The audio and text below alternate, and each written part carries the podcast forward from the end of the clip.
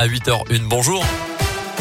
Bonjour Mickaël, bonjour à tous. À la une de l'actualité ce matin, situation sous contrôle autour de la plus grande centrale nucléaire d'Europe dans le sud-est de l'Ukraine, visée par un tir de l'armée russe cette nuit. La frappe n'a touché qu'un bâtiment administratif sans faire de victimes. Aucun changement dans le niveau de radioactivité selon les autorités locales. L'armée russe a semble-t-il laissé passer les secours pour éteindre l'incendie. Preuve en tout cas de la grande tension, toujours plus grande entre les deux pays au neuvième jour désormais de l'offensive russe. Un premier accord sur la mise en place de couloirs humanitaires dans les zones de combat a été trouvé hier entre Russes et Ukrainiens lors de nouveaux pourparlers. L'objectif d'un cessez-le-feu paraît pour l'instant inatteignable. Le pire est à venir, a même annoncé l'Elysée hier après-midi après une discussion infructueuse entre Emmanuel Macron et Vladimir Poutine. Dans le reste de l'actu, c'est la fin d'un vrai faux suspense. Emmanuel Macron s'est déclaré candidat pour un second mandat à l'Elysée. Dans une lettre aux Français mise en ligne hier soir et publiée ce matin dans les journaux du pays, le président reconnaît qu'il s'agira d'une campagne particulière compte tenu du contexte international. Je sollicite votre confiance pour un nouveau mandat, écrit-il, en décriant sans les citer pour autant les discours de ses deux principaux adversaires, Marine Le Pen et Éric Zemmour. D'autres actions prévues à Bourg dans les prochains jours préviennent déjà les syndicats de l'association de sauvegarde de l'enfant à l'adulte. Il manifestait hier après-midi devant le siège social de l'association à Perona pour protester notamment contre la dégradation de leurs conditions de travail.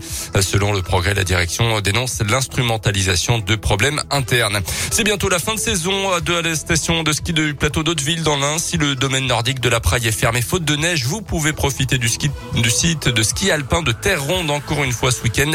Après, par contre, il sera trop tard. Cette année, la station a ouvert début décembre et d'ores et déjà le bilan de la saison est satisfaisant.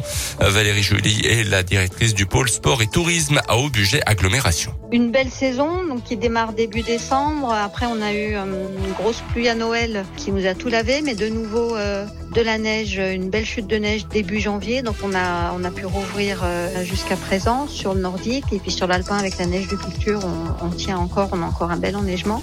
Donc c'est une très belle saison des deux côtés et en termes de fréquentation, on est on est vraiment content parce qu'on a retrouvé une belle fréquentation comme on avait auparavant et on a vu cette année qu'on retrouvait des gens qui avaient découvert les, stations l'année dernière et qui revenaient. Ça faisait longtemps qu'on n'avait pas eu autant de monde sur des gros week-ends euh, pendant aussi longtemps. Et selon les premiers chiffres, 13 000 forfaits ont été vendus cette saison. Une clientèle très locale, familiale à la journée et aussi des couples qui ont découvert le ski de fond et qui reviennent. À retenir également dans l'actualité à Macon l'interpellation lundi soir d'un individu visiblement sous l'emprise de l'alcool en plein centre-ville. Il se montrait particulièrement énervé, ce qui a inquiété les passants et les riverains qui ont alerté les forces de l'ordre d'après le JSL. Jugé en comparution immédiate, l'homme a été condamné à une peine de prison ferme. En rugby, un match coup près pour l'USB ce soir en déplacement à Narbonne, bon dernier du championnat. Les Bressans qui les précèdent au classement ne visent que la victoire. Évidemment, les violets de Fabrice Estevanez n'ont presque pas le choix après une lourde défaite contre Vannes le week-end dernier. Dimitri Jean-Etienne est le troisième ligne de l'USB. On a beaucoup d'envie et on va vouloir euh, se prouver des choses aussi à Narbonne. On sait que ça va être un match dans un contexte très compliqué.